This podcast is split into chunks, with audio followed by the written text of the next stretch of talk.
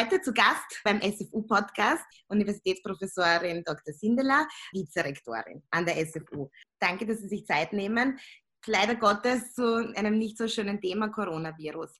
Ich habe Ihren Artikel gelesen, aber trotzdem für die Zuhörer, dass Sie da auch wirklich noch einmal ein bisschen mehr darüber erfahren. Es sind sehr, sehr schwierige Zeiten für viele Leute. Manche gehen so damit um, manche anders. Was ich gehört habe im Kontakt, im telefonischen, ist oft Ohnmacht, Angst. Man weiß nicht, wie es weitergeht. Aber die Lethargie, wie, wie kann man sich aus dem Ganzen wieder rausholen?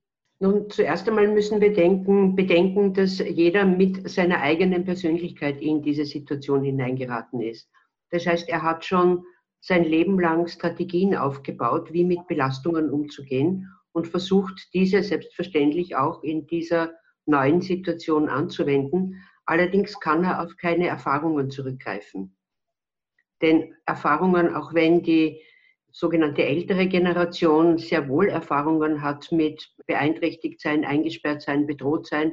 Aber diese Form der Bedrohung, wie wir es jetzt erleben, ist für uns alle neu und sie äh, verlangt neue Umgangsmöglichkeiten mit dieser äh, Situation. Wie kann man sich helfen? Nun, ich denke, wir kennen den Begriff der Resilienz. Das heißt, das ist unsere Fähigkeit, gegenüber Belastungen standhalten zu können, also diese bewältigen zu können und da hat jeder seine individuellen Strategien. Allerdings kann es natürlich passieren, dass diese jetzige Situation zu einer Überforderung in diesen Strategien führt, was dann eben sich in den unterschiedlichsten äh, Symptomen je nach Persönlichkeitsstruktur äußern kann. Wie kann man damit umgehen? Welche Coping-Strategien? Jedes Ereignis wird so gestaltet, wie die Bedeutung, die man ihm zuordnet ist. Das heißt, was wir uns zuerst einmal erinnern können, dass wir zum Glück die Fähigkeit haben, Ereignissen eigene Bedeutungen zu geben. Das, was uns jetzt überwältigt, ist das Gefühl der Ohnmacht, der Angst vor einer Bedrohung, die wir nicht sehen können, über die wir in den diversen Medien viele Zahlen hören, aber die wir nicht tatsächlich sehen und dann bekämpfen können. Wir können ihr nur ausweichen, aber auch bei diesem Ausweichen wissen wir eigentlich nicht, ob wir erfolgreich ausgewichen sind. Das heißt, die Möglichkeit zu erkennen, war meine Strategie erfolgreich, also das heißt, in dem Fall bin ich nicht krank geworden, die können wir nicht so eins zu eins abrufen, sondern die geht nur zeitverzögert. Und auch wenn ich jetzt die nächsten 14 Tage symptomfrei bin, heißt das noch nicht, dass ich auch die darauffolgenden 14 Tage symptomfrei bin. Das heißt, ich habe es mit der Situation zu tun, dass ich den Erfolg meiner Handlungen nicht kurzfristig rückgemeldet bekommen. Die Bedeutung, die wir geben können, das hören wir jetzt derzeit, es geht ja erfreulicherweise wirklich durch alle Medien, dass wir Hinweise darauf bekommen, wie kann ich das jetzt gestalten? Also was könnte denn vielleicht sogar ein gewisser Vorteil im großen Nachteil sein? Einer davon ist, dass wir durch die Situation, Menschen nicht mehr persönlich treffen zu können, vielleicht aktiver auch die Medien in Anspruch nehmen, die immer so zwischen Risiko und Chance sind, und das sind die digitalen Medien. Da haben wir auf der einen Seite die Situation der Chance, wie sie sie uns jetzt gibt, dass wir in Kontakt, in Kommunikation bleiben können. Wir zwei uns zum Beispiel jetzt erst wirklich kennenlernen. Das wäre wahrscheinlich ohne Corona auch nicht passiert oder nicht in dieser Form passiert. Aber auf der anderen Seite kennen wir natürlich aus der Psychotherapie, aus der klinischen Psychologie, aus der Psychiatrie auch die dazugehörigen Krankheitsbilder, die einen Suchtcharakter haben. Also eine Abhängigkeit von diesen Medien. Ja, nützen wir die Chance. Das, was wir jetzt können, ist erstens, wenn wir uns bis jetzt noch nicht damit beschäftigt haben, wie diese Kommunikation im Digitalen funktioniert, können wir viel dazu lernen, können die Vorteile kennenlernen und können es nutzen. Aber es gibt ja immerhin auch noch das Telefon. Also es muss ja nicht immer nur Videokonferenz sein. Nur entschuldigen Sie, dass ich Sie da unterbreche, aber gerade bei digitalen Medien und der Nutzung und der intensiven Nutzung, kann das nicht dann auch komplett ins Negative dann ausarten, dass man das dann wirklich, dass man sich eigentlich nur mehr damit beschäftigt. Jetzt nicht nur, dass man ganze Zeit am Handy ist mit Instagram und Social Media, sondern dass man wirklich die ganze Zeit updatet, was ist bei Corona. Es ist natürlich wichtig, dass man am Ball bleibt und weiß, was passiert. Aber ich höre das von vielen meiner Bekannten und Freundinnen auch, dass sie da richtig die letzten zwei Wochen reingefallen sind, in das wir müssen unbedingt in Corona, Corona und alles nur mehr Corona lesen. Und das belastet einen ja dann auch eigentlich sehr. Zieht einen ja auch. Da haben Sie vollkommen recht. Das ist eines der Risiken, dass man hier aus lauter Angst versucht, Klarheiten zu bekommen, die wir dabei nicht bekommen können. Also Antworten zu bekommen, die unsere Angst verringern. Wenn man aber jetzt permanent unterwegs ist in den Medien, um die neuesten Nachrichten aufzufangen, ist man auch besonders gefährdet, auf Fake News reinzufallen. Und da gibt es ja schon so ganz viele Beispiele, wie zum Beispiel die eine Nachricht, die herumging, am besten ist, wenn man Tee trinkt, denn Coronaviren überstehen keine 26, 27 Grad. Und bevor man noch darüber nachdenkt, dass das nicht sein kann, weil ja der Körper schon wärmer ist, geht man einmal einen Tee kochen. Das ist jetzt nur ein, ein Beispiel dafür, dass uns diese Nachrichten dann auch dazu äh, verleiten, Handlungen zu setzen, die in keinster Form einer vernünftigen Kontrolle standhalten. Auch Alkohol wurde, Entschuldigung, dass ich unterbreche. Alkohol, ja. Alkohol ist natürlich ein Berater, der hier nicht geeignet ist, weil man ja letztlich nicht weiß, wie man dann darauf reagiert.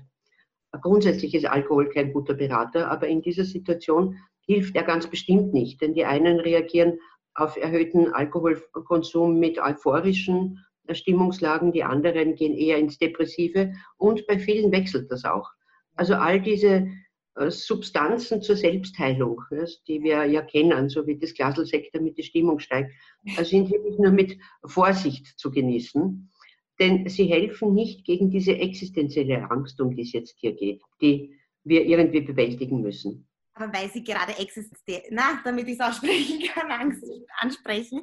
Es ist ja so, dass viele Ängste und viele Probleme jetzt zusammenkommen, weil es ist einerseits, gerade bei Studenten, weil es ja auch für Studenten ein Podcast ist, A, man muss ja die Aufgaben erfüllen, man sollte am Ball bleiben, man sollte sich weiter, es gibt diese Moodle-Programme und wie motiviere ich mich dazu, dass ich lerne. Andererseits gibt es dann wieder die Angst, es ist alles täglich und dann diese verschiedenen Ängste und Motivationsprobleme. Wie bekomme ich den Virus, bekomme ich ihn nicht, stecke ich. Das ist bei mir ganz stark das Problem, dass ich wirklich Angst habe. Es gibt ja auch Leute, die keine Symptome haben und dass die dann andere anstecken. Das sind alleine schon, wenn ich rausgehe, sind das schon mal zwei Ängste. Einerseits und dann, wie motiviert man sich in diesem ganzen Angstzyklus und man hat ja auch gewisse Verhaltensmuster, die man sonst tätigt, die man sonst hat. Mhm. Wie kann man das anpassen, dass das irgendwie funktioniert, die Motivation finden, die Ängste beiseite lassen, das differenzieren? Das eine ist, diese Ängste nicht vor sich selbst verleugnen, sondern zur Kenntnis nehmen, dass man die hat. Und dann dazu zu schreiten, was kann ich jetzt tun, um mir selbst zu helfen. Das, was Sie angesprochen haben, dieser Aspekt ist ja auch neu. Dass wir einerseits in der Situation sind, uns bedroht zu fühlen von unseren Mitmenschen, dass wir angesteckt werden können. Also, dass da eine äh, für uns nicht kontrollierbare Macht von einem nicht sichtbaren Etwas, nämlich äh, dem Virus ausgeht und auf der anderen Seite selbst eine Macht zu haben, die man auch nicht kontrollieren kann, nämlich andere anzustecken, ohne dass man es wünscht, ohne dass man es will. Das, was ähm, zu überlegen wäre und was hilfreich ist, einmal zu schauen, wie kann ich meinen Tag weiterhin in einer gewissen Routine strukturieren. Und dabei aber auch eine gewisse Toleranz sich selber gegenüber zu haben. Das muss, ich muss jetzt in einer Vorlesung schaut es blöd aus, wenn ich wirklich zehn Minuten zu spät reinkomme und alle drehen sich um, falls es wenige Teilnehmer sind. Auch diese Freiheit, vielleicht einmal wo zehn Minuten zu spät zu kommen, in Anspruch zu nehmen und nicht deswegen gleich mit sich äh, furchtbar zu schimpfen, aber trotzdem versuchen, eine Tagesstruktur einzuhalten und auch Aufgaben vorzuplanen. Also sich tatsächlich vorzunehmen, das mache ich morgen. Allerdings neigt man in solchen Situationen, wenn man zu Hause ist, immer wieder dazu, den Tag als unendlich zu sehen. Ja, verschieden. Und daher zu glauben, an diesem einen Tag kann ich sowohl äh, meinen Kleiderschrank ausmustern, als auch die Küche sauber machen, als auch eine Abschlussarbeit schreiben, als auch eine Seminararbeit und die Literaturrecherche. Also man neigt dazu, den gesamten Tag zu überschätzen, weil er nicht vorgestückelt ist. Wenn er vordefiniert ist in kleinen Einheiten, dann tun wir uns leichter zu überschauen, was geht denn da tatsächlich ein. Und da auch durchaus die Erfahrung mit sich zu machen, dass man sich selber überschätzt hat. Und eben Prioritäten setzen lernen. Aber einen, eine gewisse Regelmäßigkeit und einen Tagesplan einzubringen, ist unglaublich wichtig, weil uns das auch Sicherheit gibt. Ja. Denn das Problem ist ja die Unvorhersehbarkeit dieser Epidemie. Und wenn wir jetzt zumindest in unserer persönlichen Welt eine gewisse Vorhersehbarkeit einbringen, wie eben, ich weiß, dass ich heute um die Zeit das und das vorhabe, oder auch ein Meeting mit einem Professor habe, oder auch ein Meeting mit Kollegen habe, weil wir uns zu einer Seminararbeit gemeinsam äh, beschäftigen wollen. Das kriegt dann auch eine gewisse Routine und es ist ja so, dass die, ihre Generation hier auch gewisse Vorteile hat, weil sie ja alle Digital Natives sind und es für sie irgendwie normal ist, in diesen Medien zu verkehren. Ja, also das mit dem strukturierten Tag, da habe ich auch ein gutes Beispiel. Ein Professor von uns, Thomas John, der wohnt zwar jetzt in, in den Niederlanden, aber unterrichtet auch an der SFU und er erzählt mir immer, also er hat seinen Tag wirklich strukturiert. Das heißt, er steht um 6.30 Uhr auf, dann arbeitet er, um 15.30 Uhr macht, hat er seine Kaffeepause etc. Er hat aber auch gesagt, dass während dieser Planung es sollte schon ein bisschen Flexibilität geben. Man darf halt so nicht zu streng mit sich umgehen. Das heißt, bei mir ist es zum Beispiel so, ich verschiebe gern die Dinge. Ich plane sie zwar, aber dann denke ich mal, okay, um 14 Uhr, dann mache ich es dann um 17 Uhr. Und viele meiner Kolleginnen machen das dann auch so. Besteht da nicht diese irrsinnige Gefahr, dass man dann in dieses Verschieben dann reinkommt und dass man dann gar nichts mehr macht? Und wie kann ja. man rauskommen? Ja. Da ist, stellt sich natürlich die Frage, haben Sie das vor Corona auch schon gemacht? Äh, teilweise, aber, nicht so, aber nicht so extrem wie jetzt. Also jetzt ist es wirklich, ja, das mache ich dann schon und irgendwie, weil Sie gesagt haben, der Tag hat unendlich viel Zeit, das hat mir sehr gefallen, aber eigentlich, man hat, ich, man hat das Gefühl, man hat eh noch so viel Zeit, dass man das dann macht und macht es nicht und am nächsten Tag ist man dann aber irgendwie eine Art Depression oder traurig und, und weil man es eben wieder, man hat kein Erfolgserlebnis, so wie Sie gesagt haben, man bekommt keine Geben. Mhm. Und dann wieder runter. Also es ist so eine Art Teufelskreis, den ich da erkenne. Nicht Richtig, ja. Wobei das Phänomen der Prokrastination, das kennen wir ja. ja. Das habe ich äh, vor allem bei Studenten, merke ich das immer bei der Abschlussarbeit. Da gehen sie voll Schwung hinein und irgendwann dazwischen kommt so eine Phase, wo nichts weitergeht. Das ist auch nicht anders unter Corona. Also man ist ja derselbe Mensch. Ja. Ja. Aber es verstärken sich. Das ist schon eine Beobachtung, die wichtig ist, die Sie da machen. Es kann sein, dass sich bestimmte Symptome, nennen wir es einmal so, obwohl es natürlich keine krankheitswertigen Symptome sind, aber bestimmte Eigenheiten durchaus verstärken, die man sonst auch nicht so gern an sich mag. Ja. Also ein bisschen mehr Toleranz sich selber gegenüber, sich selber beobachten und sagen, aha, das habe ich mir gestern vorgenommen um 14 Uhr, dann habe ich es um 17 Uhr nicht gemacht, dann habe ich es um 21 Uhr nicht gemacht und um zwei in der Früh war ich dann einfach zu müde. Ja. Gut, das ist so. Also, wo gebe ich es jetzt hin und was verschiebe ich auf den nächsten Tag? Was wir sicher jetzt eine gute Chance haben zu lernen, ist, wo sind Prioritäten? Ja. Prioritäten ist ein Tagesablauf. Priorität muss aber auch haben, dass ich mit anderen Menschen in Beziehung und in Kontakt bleibe und nicht in dieses Gefühl der Vereinsamung und in meinem eigenen Saft koche nachfragen, wie geht es denn dir damit? Ich habe mir gestern 16 Sachen vorgenommen in einer Zeiteinheit, wo bestenfalls drei reingehen. Äh. Passiert dir das auch? Ja? Was machst denn du damit? Ja. Sich austauschen und auch, so wie Sie es jetzt machen, mit einem gewissen Lächeln, mit einem freundlichen Lächeln sich selber gegenüber. Ja, ich muss, ja, es muss irgendwie weitergehen. Ich habe dadurch, dass ich auf Social Media und durch meine Beruf, meinen ehemaligen Beruf sehr aktiv bin auf Social Media, Kinder. Sie sind ja, da kennen Sie sich auch sehr gut aus. Viele schreiben viele Kinder, weil wir sind doch Erwachsene und, und irgendwie habe ich dann die Hoffnung, wir, wir schaffen das schon irgendwie damit umzugehen, auch ich. Aber bei Kindern ist es ja wirklich schlimm, häusliche Gewalt oder Probleme zu Hause. Die sind ja jetzt nonstop zu Hause. Sie können ja auch gar nicht auf den Spielplatz rausgehen oder wie auch immer. Die sind jetzt dann zu Hause. Und ich bekomme sehr viele Nachrichten von Kindern, sehr traurige, wirklich schlimme Nachrichten. Wie, wie kann man damit umgehen? Reicht es da, wenn man ihnen das Gefühl gibt, dass sie gehört werden, dass da irgendwen gibt draußen? Oder wie kann man damit umgehen? Nun, das Erste ist, dass immer das, was wir nicht kennen, am meisten Angst macht. Das kennen wir auch von Erwachsenen. Das heißt, es ist wichtig, den Kindern altersentsprechend zu erklären wie, was die Situation ist, was da jetzt los ist und dabei die Entwicklung des Kindes zu beachten. Wenn Sie möchten, schicke ich Ihnen dann einen Link zu einer Datei, die ich zusammengestellt habe ja, für Eltern. Ich wollte Sie dann eh noch fragen, ob Sie Bücher haben, Tipps haben für Studenten oder eben auch Eltern und so weiter, wie man mit dem Ganzen umgeht. Naja, Bücher dazu wird es erst nachher geben. Ja. Erstmalige Situation haben, aber es gibt natürlich bestimmte Punkte, Inhalte, Aspekte, die für jede Form von Krisensituation gelten. Da ist auch gerade eine Publikation in Vorbereitung dazu. Ähm, ein paar Hinweise habe ich zusammengestellt, zusammen mit meinem Sohn, die auf der Website stehen, wo ich Ihnen dann den Link schicke. Aber was wir beachten müssen, ist erstens, die Kinder informieren. und zwar in einer kindgerechten Sprache. Dazu muss man beachten, dass das Denken des Kindes bis ins späte Volksschulalter hinein anschaulich ist. Es gibt ein sehr gut gelungenes Video von der Stadt Wien, wo in einem kleinen Filmchen das den Kindern erklärt wird. Also es gibt viel Hilfsmaßnahmen. Zweitens mit den Älteren durchaus auch schon sehr realistische Details, mit ihnen Nachrichten anschauen, ähm, mit ihnen diskutieren, einbringen und vor allem mit den Kindern und Jugendlichen, die bereits im Internet viel unterwegs sind, beachten, dass sie nicht in die Fake News-Schleife hineingeraten und dann darüber geängstigt werden. Die Situation ist für die Kinder vollkommen neu. Kinder haben einen großen Bewegungsdrang, ein großes motorisches Bedürfnis, gesunde Kinder. Und dieser Bewegungsdrang ist jetzt eingeschränkt. Ja. Hier ist die Kreativität der Eltern gefragt, sich was einfallen zu lassen. Und das ist jetzt ganz besonders schwierig, weil ja nicht nur die Kinder belastet sind, sondern auch die Eltern belastet sind.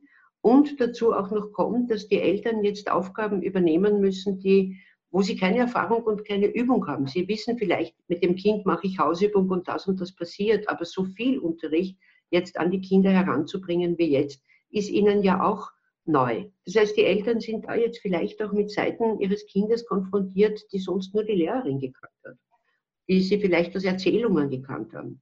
Da möchte ich die Eltern darauf aufmerksam machen, nicht jetzt plötzlich in dieser Belastungssituation vom Kind Hochleistungen zu erwarten, die besser sind als im üblichen, sondern auch einmal auf sich zu schauen, erbringe ich jetzt auch die Hochleistungen oder höhere Leistungen als vorher.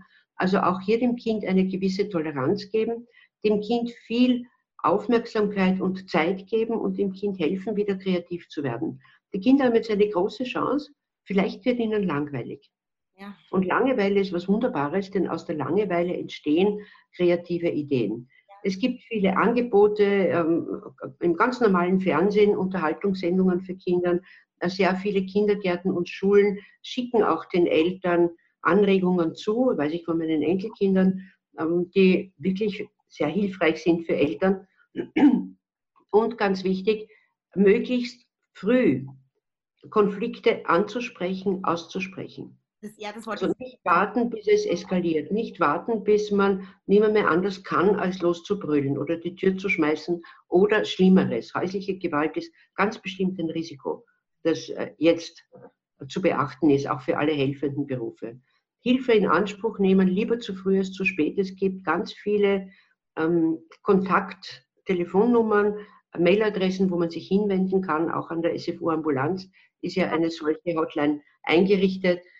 Das tatsächlich in Anspruch zu nehmen und nicht zu glauben, dass man alles allein bewältigen muss. Das ist so ein bisschen ein, ein Thema äh, in unserer Gesellschaft, dass wir ja noch immer glauben, mit Zahnweh gehe ich zum Zahnarzt, mit Augenweh gehe ich zum Augenarzt, wenn mir der Rücken wehtut, gehe ich zum Orthopäden, aber wenn mir die Seele wehtut, muss ich das selber schaffen, obwohl es dort besonders kompliziert ist. Also das Vergessen, sich an Profis zu wenden, die einem äh, da die Unterstützung anbieten und das so früh wie möglich. Ich denke auch Frauen, jede fünfte Frau soll in einer Beziehung sein, in der es Gewalt gibt und die bleiben dann ja auch oft zu Hause, also sie, also nicht, sie denken sich, das wird schon besser und, und wenden sich dann an keine Hilfeleistungen oder Hilfestellungen, nehmen sie keine in Anspruch, weil sie denken, ja, wir werden, ich komme damit schon alleine klar irgendwie. Und ich schätze, dass es jetzt noch viel schwieriger ist in der Zeit.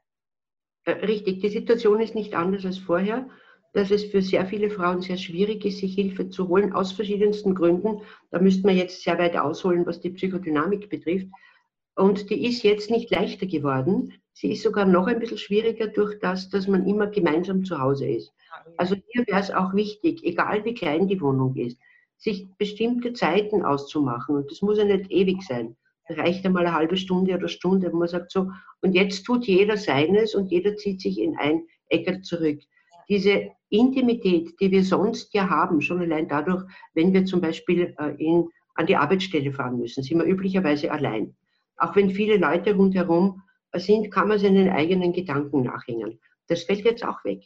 All diese Verarbeitungszeiten fallen weg, weil wir permanent in Kontakt sein müssen, wenn wir mit anderen zusammenleben. Und das andere Extrem, die Menschen, die allein leben, die jetzt viel mehr Aufwand treiben müssen, in, um in Kontakt zu kommen. Ja. Sie können jetzt nicht einfach mit irgendjemandem plaudern, der ihnen über den Weg läuft, wenn sie kontaktfreudig sind, weil da läuft keiner über den Weg und wenn, ist er wieder ein bedrohlicher. Ja. Die, die zusammenleben, Freiräume schaffen für sich selber und die, die allein leben, weiterhin Kontakte aufrechterhalten, vielleicht auch durchaus, man hat ja, viele Leute haben ja so, so ähm, eingespielte, terminisierte Kontakte.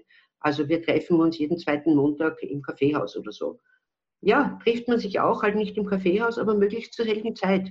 Ja, ja, ich denke, das ist, und auch Bewegung ist, also nicht in Gruppen natürlich, aber einzeln, überhaupt, wenn man zusammen wohnt, auf was weiß ich, 50 oder 60 Quadratmeter und Tag ein, Tag aus mit dem Partner zusammen ist, sehen Sie das auch so, dass Bewegung alleine wichtig ist, also dass man nicht auch noch zusammen rausgeht, oder sehe ich das falsch? Ja, richtig. Also da zumindest, ein, das ist ja eine Möglichkeit, ein bisschen Abstand zu haben.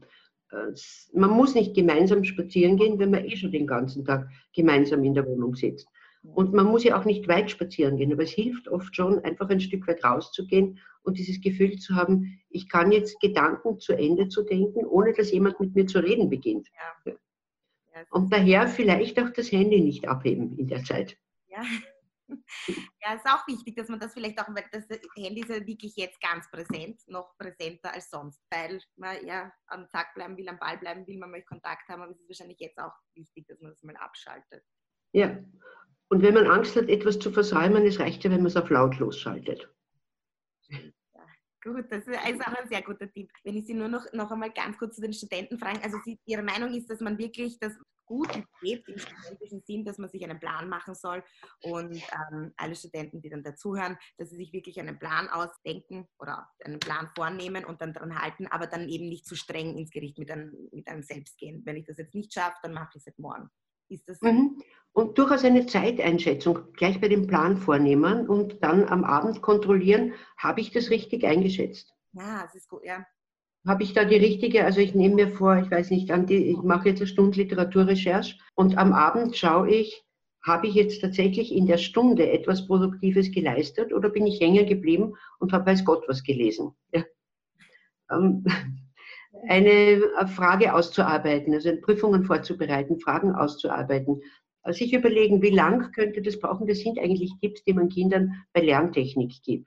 Ja. Also schätze mal, wie lang brauchst du dafür und nachher kontrolliere, ob deine Schätzung richtig war. Aber nicht, dass du nachher mit dir schimpfst, sie war falsch. Ja. Sondern einfach, um das zu wissen und sich dann danach richten zu können. Man muss nicht immer alles bewerten, aber es ist wichtig, viel zur Kenntnis zu nehmen und zu bemerken.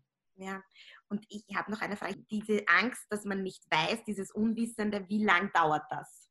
Also ja. Studenten, bei den Maturanten, bei Schülern, bei gut, Kindergartenkinder werden sich die, kriegen das Gott sei Dank vielleicht nicht ganz so mit, aber Homeoffice, Menschen, die in Homeoffice arbeiten und, und, und. Wie kann man damit umgehen? Das kommt mir auch oft der Gedanke, ich weiß ja gar nicht, wie lange das jetzt noch wirklich dauert, weil man weiß es ja, ja. nicht. Und damit wird es noch unsicherer, wann können wir wieder bestimmte Aspekte, alle werden es ja nicht sein, aber bestimmte Aspekte unseres gewohnten Lebens aufnehmen.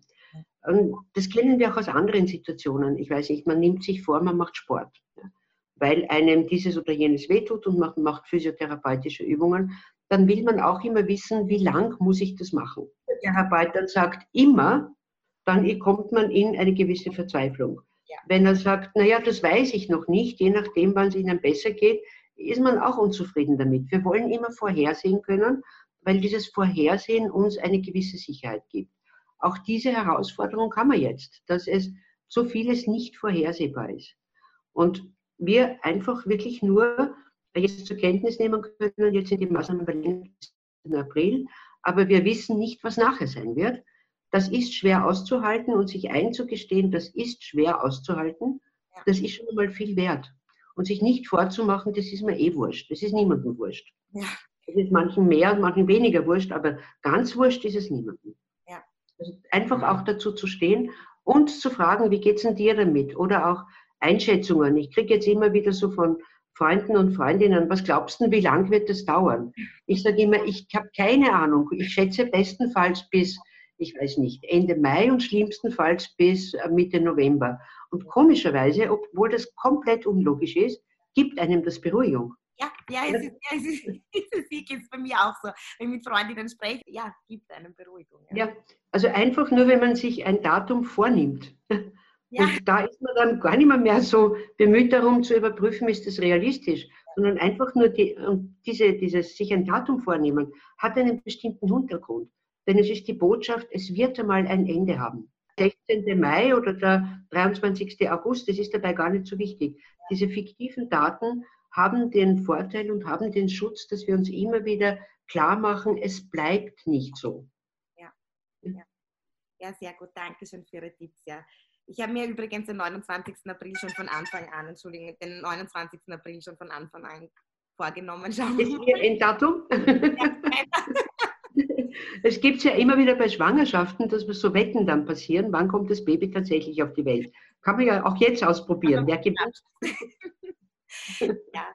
ja, es ist, es, das ist halt das allergrößte Thema, eben mit diesen Ängsten umzugehen. Die, aber es sind so viele verschiedene Ängste, eben das mit Datum. Und das nächste ist, wie geht es dann weiter? Existenzängste, weil jetzt, es gibt ja nicht nur Studenten, sondern es gibt ja auch Leute, die arbeiten und diese Existenzängste. Und auch weil wir vorher über Eltern gesprochen haben, es ist nicht nur so, dass die Kinder jetzt den ganzen Tag zu Hause sind und man muss sie beschäftigen, sondern man hat selber viele Kurzarbeit, manche werden gekündigt.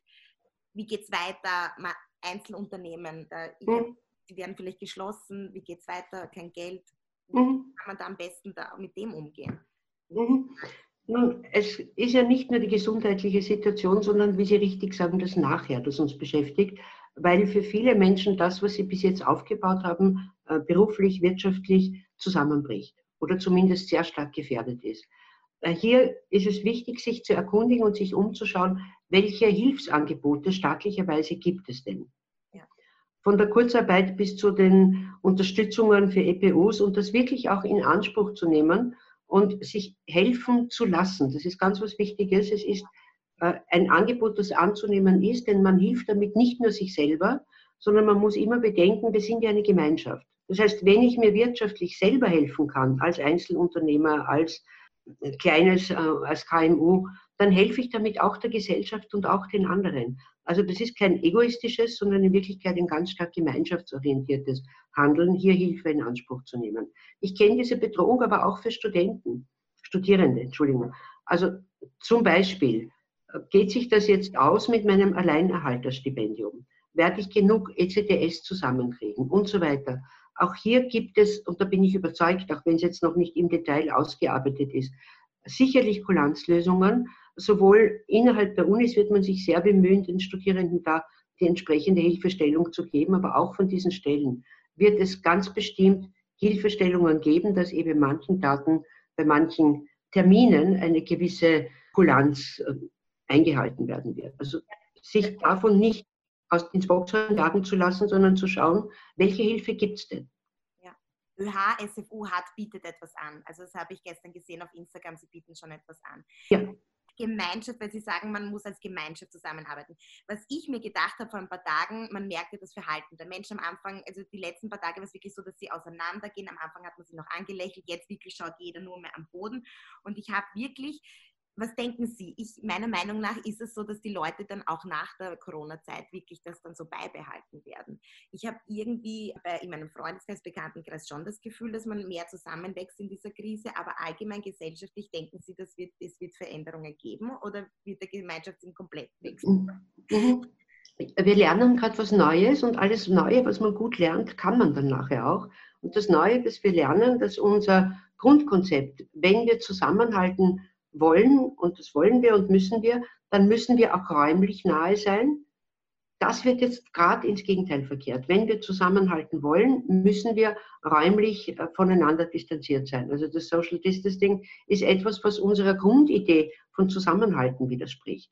Und ich glaube, da haben wir jetzt Zeit, das wirklich zu üben, denn dieses also soziale Distanzhalten auf der einen Seite führt ja auch in anderen Ebenen zu einer größeren Nähe dass man dann eben wirklich tatsächlich auch öfter Kontakt hat, aber eben keinen persönlichen Kontakt. Ja. Keinen äh, Kontakt, wo zwei Körper einander gegenüber stehen, die man angreifen könnte. Wobei Kinder das gut überwinden können. Also ich habe unlängst mit meinem Enkelsohn über Kamera äh, ja. etwas gespielt, wo wir miteinander gebalgt haben und das ist wunderbar gegangen. Es ist aber etwas Neues, dass man das in dieser Form kann. Er hat es auch unglaublich lustig gefunden, dass man das auch so spielen kann.